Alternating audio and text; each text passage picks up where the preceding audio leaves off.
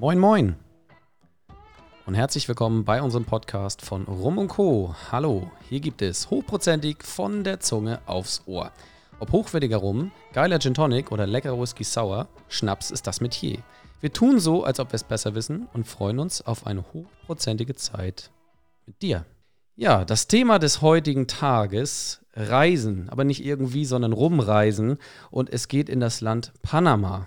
Ein wenig abgeändertes Format. Ihr werdet jetzt immer mal in Zukunft einige Rumländer bereisen dürfen zusammen mit uns, aber alleine ist immer doof und macht ja auch nur halb so viel Spaß. Deswegen habe ich mir dieses Mal wieder Sebastian Lauinger geholt von Elron Artesano, Sales Manager und Inhaber. Sebastian, es ist mir ein Fest, dass du wieder da bist. Hallo.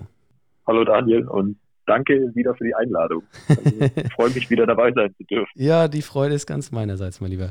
Das finde ich wieder klasse. Vor allen Dingen, äh, du bist ja eine wirkliche Instanz, was Panama rum angeht. Und äh, umso besser dann diese Reise auch hier zu starten, um einmal reinzugucken, ähm, was ist, macht eigentlich rum aus Panama aus? Was ist Panama insgesamt eigentlich für ein Land? Wo liegt das?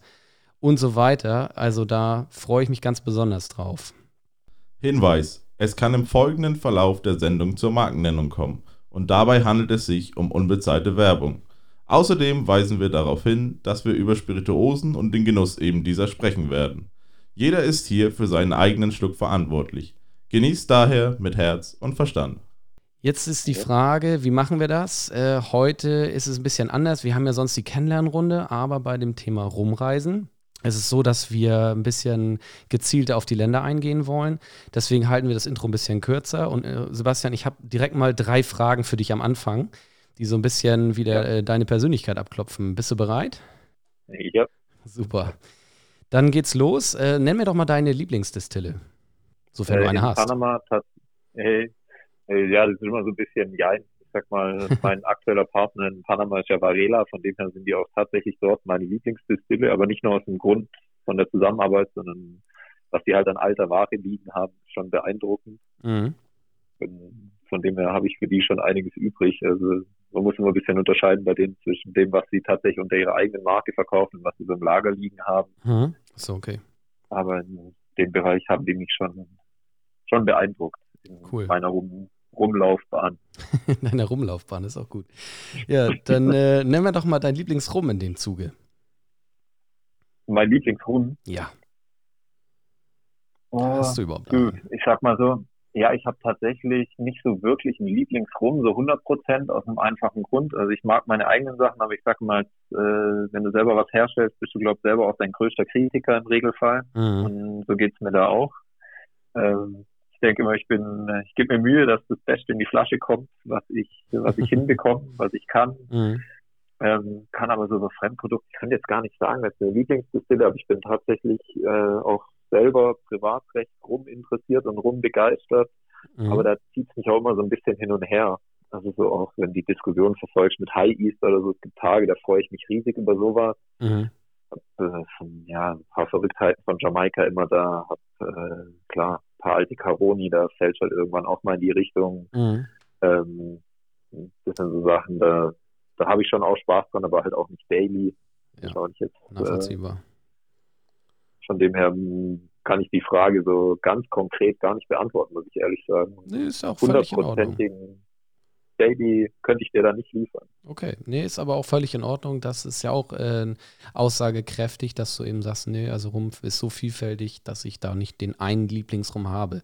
Bei einigen kommt das sicherlich aus der ja. Pistole geschossen, aber ich kann deine Antwort sehr gut nachvollziehen. Dann gehen wir nochmal weiter. Ähm, letzte Frage hier in diesem Intro ist dann die, dein Lieblingsdrink, den würde ich gern wissen. Ähm, ich sag mal an sich Miet halt pur. Mhm. Ähm, wenn es aber zu Drinks kommt, so im Sommer, muss ich sagen, wenn ich, wenn ich in Panama selber bin, und ich sag mal, wir begeben uns ja heute auf die Reise, mhm. tatsächlich haben wir mal Erwachsenen-Smoothie getauft, als wir dort waren. ähm, das kriegt man bei uns aber fast nicht so hin. Da hat einfach ein Barkeeper in der Distille selber hat ähm, Tennisball große Maracuja, also wirklich, ich sag mal, bei uns sind ja immer so ein bisschen verschrumpelt und sehen irgendwie komisch aus. Ja. Tennisball, große Maracuja, ein Mixer, Crushed Eis dazu, hat es püriert. Krass. Habe ich erst gedacht, oh, ist ein ganz netter Smoothie, so im Sommer.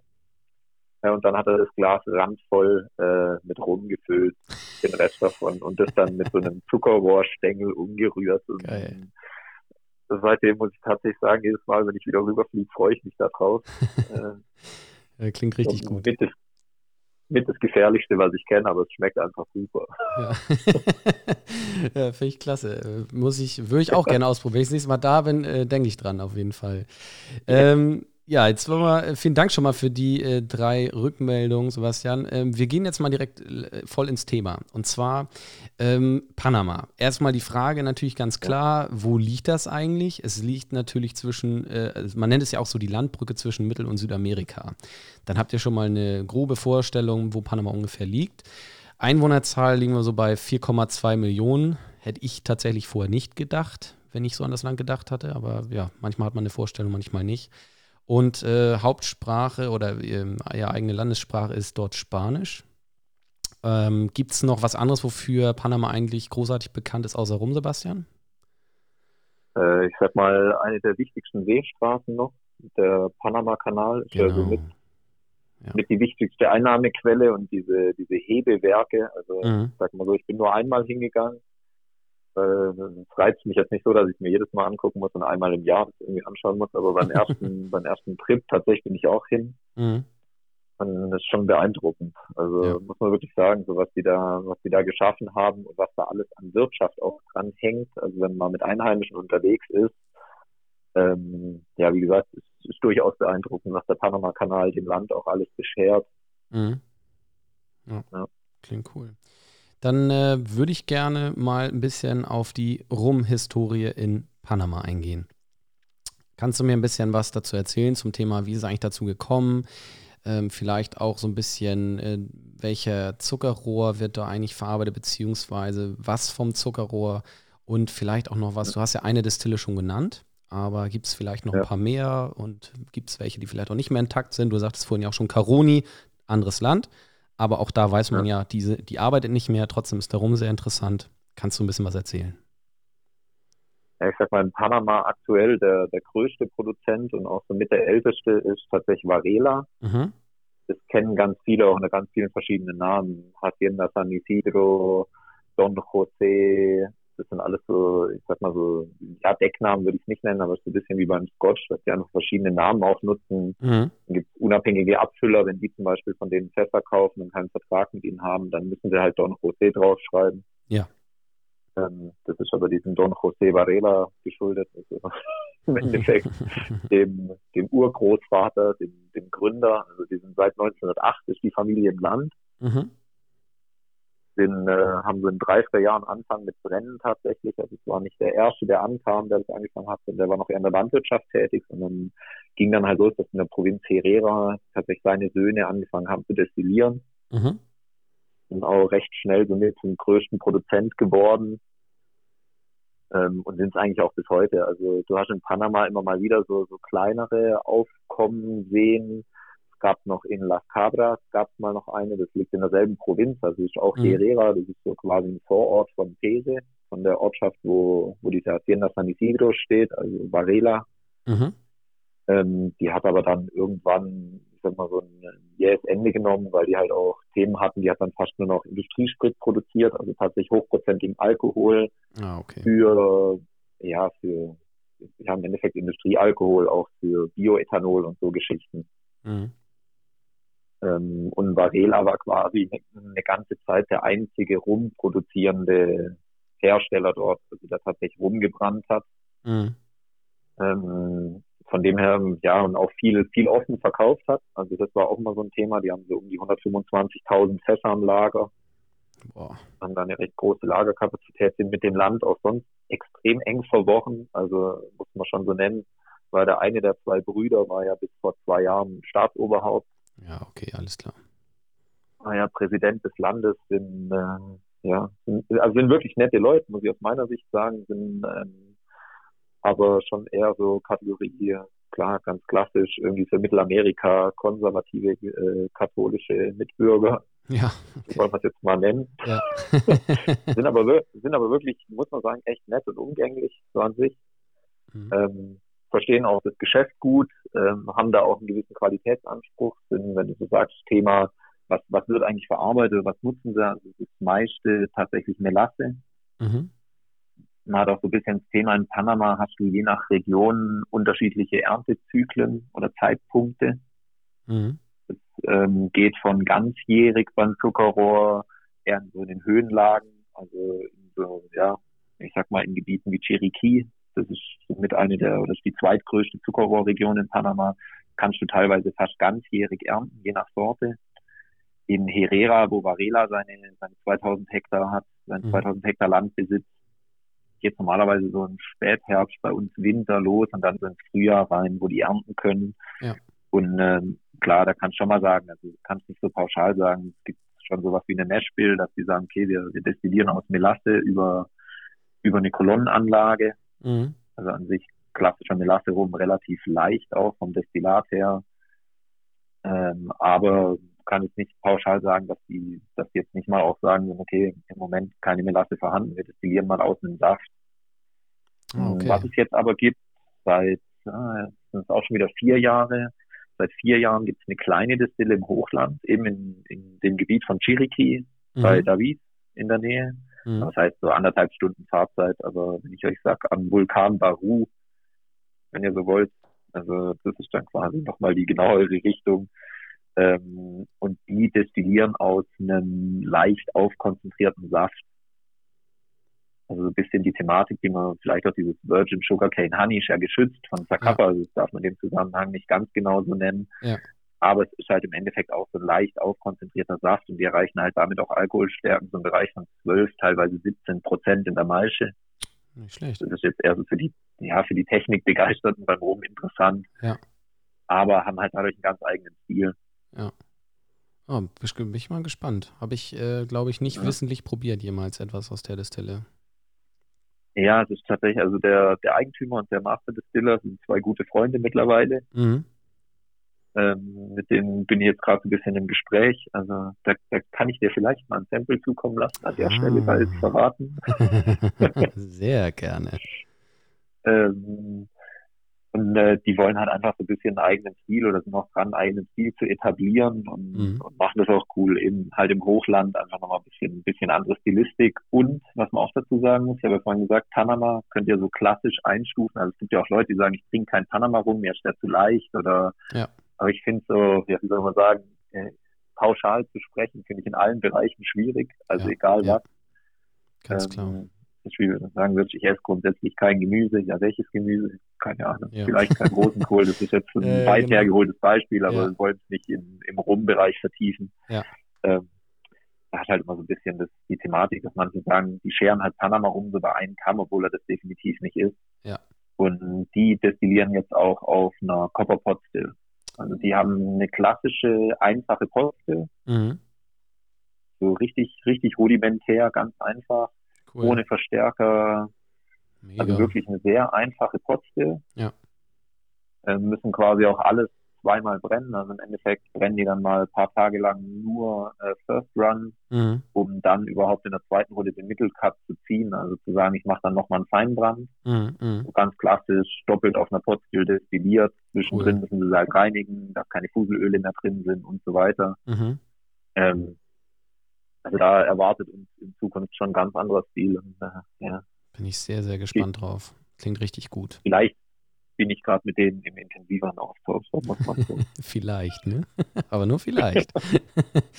ja, super. Ähm, kannst du noch mal ein bisschen auf die Historie eingehen? Wie ist das in Panama zum äh, Rum eigentlich gekommen? So ganz grob umrissen. Ja, du, ich sag mal, es ist ja ganz klassisch eine, eine Zuckerrohrherkunft. Mhm. Und du kannst wirklich sagen, lange Zeit hat Varela das mitgeprägt. Mhm. Also die haben so dieses ganze, ganze Rumgeschäft in Panama schon lange Zeit, wie gesagt, geprägt, weil sie ja schon recht früh auch mit dabei waren. Jetzt nicht früh im Sinne von, wenn man irgendwie Jamaika oder so anguckt. Mhm. Aber die sind halt auch relativ schnell in Export gegangen, haben das nach Spanien exportiert, quasi die ehemalige Heimat. Ähm, die Marke kennen ja die meisten von uns auch, also Abuelo, ja. wenn man es an der Stelle mal nennen kann. Das ist ja die hauseigene Marke von, von Varela Hermanos. Mhm. Ähm, hat ja auch einen gewissen Bekanntheitsgrad in, definitiv, Zeiten. Ja, also, definitiv. Ja. Und die waren da schon lange Zeit federführend, kann man nicht anders sagen. Es haben schon auch immer wieder andere versucht, da Fuß zu fassen, was aber, glaubt, äh, in den ihrem Windschatten gar nicht so einfach war. Mhm. Ja, nee, ist schon eine große dann, Marke, denke ich auch. Mal, ja. ja, und den Trend, den wir so irgendwie die letzten 20 Jahre verfolgen können, oder sagen wir knapp 30, äh, das hat zum einen denen natürlich nochmal geholfen und dazwischen war ja auch wie so ein, so ein Gap, kann ich ja sagen. Ich sag mal so 60er Jahre aufwärts hatten es ja nicht alle so leicht und mhm. äh, Varela selbst sagt auch, da lief auch lange Zeit relativ viel äh, einfach als als Rohdestillat quasi weg, also wurde als Rohdestillat wegverkauft, mit dem sonst was gemacht wurde, also teilweise tatsächlich auch in anderen Kolonnen nochmal hochdestilliert und einfach als Industriealkohol weiterverkauft, weil mhm. der Rumabsatz gar nicht groß genug war. Ah, okay. Ja. Und ähm, was man auch nie unterschätzen darf, sagt man, wenn kennen sicher auch so diese Statistiken, was in den Ländern selber konsumiert wird. Mhm. Also diesen Seco Hererano heißt er, glaube so ein, so ein weißes Destillat, was jetzt rumnennen möchte, lasse ich jetzt mal so stehen. ähm, ja. das, das sind ja auch so Sachen, die, die im Inland halt viel konsumiert werden, also wirklich auch in Masse. Ja, ja, okay. Und da sind die halt auch stark. Also ich sag mal, das ist so eine Mischung aus Heimatmarkt und, und Export. Du hast jetzt nicht so dieses, ja, diese klassische Entwicklung wie in anderen Ländern, die, die komplett exportorientiert mhm. ähm, sich Marken aufgebaut haben, wo du sagen kannst, das waren quasi mit die ersten, die beim Spiel dabei waren, ebenso ja. wie auf Jamaika oder ja. Barbados oder so. Okay. Cool. Da ist das schon eine, sag mal, ein Premium-Segment auch vielleicht an der Stelle noch gesagt, eine jüngere Geschichte. Ja, ja, nee, verstehe ich. Du, ähm, jetzt hast du ja schon viel von, von äh, Rumstilistik äh, gesprochen äh, in Bezug auf Panama. Wenn man jetzt mal dieses ganz klassische Modell äh, spanischer Stil, britischer Stil, französischer Stil sieht, also so ein Dreieck quasi, wo würdest du Panama da ungefähr einstufen? Ist das ganz klassisch spanisch oder siehst du das auch noch woanders? Hm, nee, schon sehr klassisch spanisch. Ja, okay, das also ich sag relativ mal, selbst mit diesem Haken ja, selbst mit diesen leichten Haken Süße dran, in Anführungszeichen. Mhm. Also, du hast durchaus auch genug, was gesüßt aus Panama rauskommt, wobei das auch noch so ein paar anderen Tatsachen geschuldet ist. Mhm. mhm. Und das vielleicht an der Sache, also an der Stelle vielleicht auch nicht unerwähnt lassen wollte, ist ja auch ähm, der Freihafen. Wahrscheinlich Kolonnen eine der größten Freihandelszonen der Welt. Mhm. Einen der größten Freihäfen. Und darüber wird natürlich auch viel abgewickelt. Ja. Das heißt, äh, teilweise wird auch Rum aus anderen Ländern über Tanklager gezogen, die in Panama stehen, einfach auch aus äh, steuerlichen Gründen, teilweise noch aus historischen Gründen, weil es auf andere Länder gab ja auch schon Boykotte oder du durftest daraus nichts liefern in bestimmte mm. Länder. Mm. Und äh, so hat sich das halt ergeben. Also da stehen ja. zum Teil auch relativ beeindruckende Tanklager, aus denen da Verarbeitungsware rauskommt. Okay. Und das macht halt, ich sag mal, das macht für einen Kunde den Panama rum auch schwieriger zum Greifen. Ja, verstehe. Es gibt ja wirklich, die haben wir, glaube ich, beide schon getroffen, Leute, die sagen, ich trinke auf keinen Fall Panama rum. Ja, ja, definitiv. So ein, so ein sehr, ja, so leider einen sehr zweifelhaften Ruf von Panama durchhörst, der teilweise begründet ist, aber teilweise auch unbegründet, aber einfach auch so ein bisschen darin festhängt, dass Panama halt kein so ein komplett festes Regelwerk hat. Mhm. Ja. Okay. Wo du jetzt ja, sagen ja. kannst, keine Ahnung, es wird nur ungezuckerte Ware exportiert, es darf genau. nichts verändert werden, nichts gefärbt, sondern ja. das ist dort halt relativ unreguliert. Du hast ein paar Regulierungen zu Altersstufen wie Añejo mit 36 Monaten, so Geschichten mhm. gibt's schon. Ähm, rum eigentlich erst ab 24 Monat aufwärts im Holz, aber du hast nicht so dieses ganz, ganz eng gestrickte oder engmaschige. Hm, okay. Da hast du jetzt auch so ein bisschen vorgegriffen, aber ähm, ich will noch mal eins zwischenhauen. Und zwar, äh, wie, wie immer, äh, trinken wir ja beide gerade nebenbei so ein bisschen was Leckeres, Rummiges. Äh, ich habe mir auch was aus Panama rausgesucht. Jetzt ist natürlich die Frage, was trinkst du da eigentlich gerade, Sebastian? Ich natürlich vor meiner Hausbar und habe mir meinen Oloroso Cast genommen. Ich habe gedacht, ich brauche was mit Power. Wenn ich selber über Panama reden darf und äh, über das, das manchmal gesagt wird, die Rums seien zu schlank oder zu einfach, habe ich gedacht, nehme ich mir so einen richtigen. Eine richtige Bombe. ja, ja. Wie viel Prozent hat er jetzt, den du da im Glas hast? Äh, ich habe die Trinkstärke mit 44,4. Ja, alles klar. Ja, das ist ja auch dann noch zugänglich, aber, ja so aber trotzdem Powerhouse, ne? Ja, das passt, war ja so ein bisschen mein Monster. Ja. Ja also Dein wirkt schlank und wenn ein bisschen einatmest nach dem Trinken, dann geht's los. Ja. Finde ich klasse. Ja, ich habe mir tatsächlich äh, den Naut äh, 15 Jahre Panama im, im äh, Cognac-Fass in Nachlagerung äh, mal ins Glas gehauen. Der hat 41,3, also noch ein bisschen weniger, als du das hast. Finde ich ganz interessant. Das ist okay. nämlich äh, Panama rum, der aber, äh, sag ich mal, aus einer, für eine Firma in ähm, Frankreich ja, produziert wird oder die kaufen den zumindest aus Panama und lagern den dann da noch in, in Cognac-Fässern nach. Auch ganz, äh, ganz interessant. Ähm, ist halt so ein bisschen äh, dieses typische Zuckerrohr, ne? so ein bisschen Holz halt, äh, ein bisschen was Zimtiges, süße Vanille, so der, die Richtung habe ich da jetzt gerade. Ähm, aber ja, eher klassisch Panama würde ich auch jetzt sagen. Aus dem Bauch heraus. Aber auch mal ja, ganz nett. Ähm, jetzt will ich noch mal ganz kurz ähm, drauf eingehen. Du hattest es ja gerade schon so ein bisschen gesagt. Die gesetzlichen Regulierungen in Panama sind ja ein bisschen vage. Ähm, Dosage, also Zuckerung, sagtest du, ist nicht äh, wirklich festgelegt, nur diese Anejo-Geschichten äh, mit dem Altersgeschichten. Gibt's denn, was gibt es denn noch so? Gibt es da andere Zusätze in Panama, die, sag ich mal, gang und gäbe sind? Oder gibt es bei den Lagerungen irgendwas, was man beachten könnte als, oder was man vielleicht sehen könnte als, als Verbraucher? Wie sieht es da aus? Gibt es da was? Hm, ich sag mal, das hast du nicht so richtig greifbar, wie gesagt. Mhm. Das ist so relativ, relativ vage gehalten. Okay, also das ist genau das, was du also, vorher eigentlich schon gesagt hattest. Ne? Also da ändert sich auch dann nichts dran in den beiden Themen. Nee, du hast so schon Aussage, Varela ist zum Beispiel im Inlandsmarkt, wenn eine 12 draufsteht, ist auch 12 drin. Ja, okay. Keine, keine Solera. Aber das Ding ist, dass du jetzt nichts, wo du sagen kannst, da kannst du dich rechtlich dran festhalten. Und ich sage, ja. das macht es natürlich dann schon ein bisschen schwammig. Mm, ja, definitiv. Wie sieht's, und, wie und sieht's, eben ja? Panama ist halt auch durch diese offenware Abwicklung teilweise schwer greifbar. Ich sag mal, du erkennst oft, Varela lagert relativ lang statisch. Mhm. Das heißt, legt die Ware lange Zeit, im Regelfall fünf bis sieben Jahre, wirklich direkt statisch, hochkant gestellt in die Fässer, in Ex-Bourbon. Mhm und, und haben auch dementsprechend so, viele beschreiben das als leichte Rauchnote oder, oder so ein bisschen präsentere Holznote, das findest du ganz oft und daran lässt sich auch oft erkennen, ob du tatsächlich jetzt einen Barela rum im Glas hast. Also das erkennst du ja bei unseren, erkennst du diesen Grundstil eigentlich schon auch immer durch. Ja, ja, ich weiß, was du meinst, ja. Okay. Ja. Ähm, Jetzt haben wir ja über eine ganz bekannte Distille, Marke, wie auch immer gesprochen. Gibt es denn auch bekannte Persönlichkeiten aus dem Land, wo du sagst, äh, die sind ja auch mal erwähnenswert, wenn man jetzt mal ein bisschen was lesen möchte, vielleicht noch über Panama? Ja, ich sag mal, international ist ja tatsächlich Don Pancho so eine Hausnummer, der sich ja in Panama niedergelassen hat. Mhm. Aber auch in Verbindung mit einer anderen Firma. Ähm, wobei die dort auch ein Fasslager betreiben recht umfangreiches. Mhm. Genauso die, die Bilder, die man als von ihm sieht. Ja. Ich sag mal, der hat sich natürlich in der, in der Rumwelt schon auch einen Namen gemacht und auch ordentlich bewegt. Von ja. dem her durchaus, durchaus mal lesenswert und auch ein Name, den man gehört haben kann. Ich sag mal, bei, bei Varela ist für mich tatsächlich sind so eher die Personen im Hintergrund spannend. Mhm. Ähm, bei dem anderen, da sagen wir mal, da halte ich den Ball mal aktuell noch flach. Ja, da das kann mach ich mal. Gern so in einem halben bis dreiviertel Jahr irgendwie noch genauere Infos geben, ja, die, ja. die Jungs, mit denen ich da gerade öfters zu tun habe. Mhm. Ähm, die sind da schon, die haben auch noch eine ganz andere Historie, sind, sind beide aus dem Bereich, äh, beide gelernte Master Distiller oder Maestro cool. Ronero, wie man so schön sagt.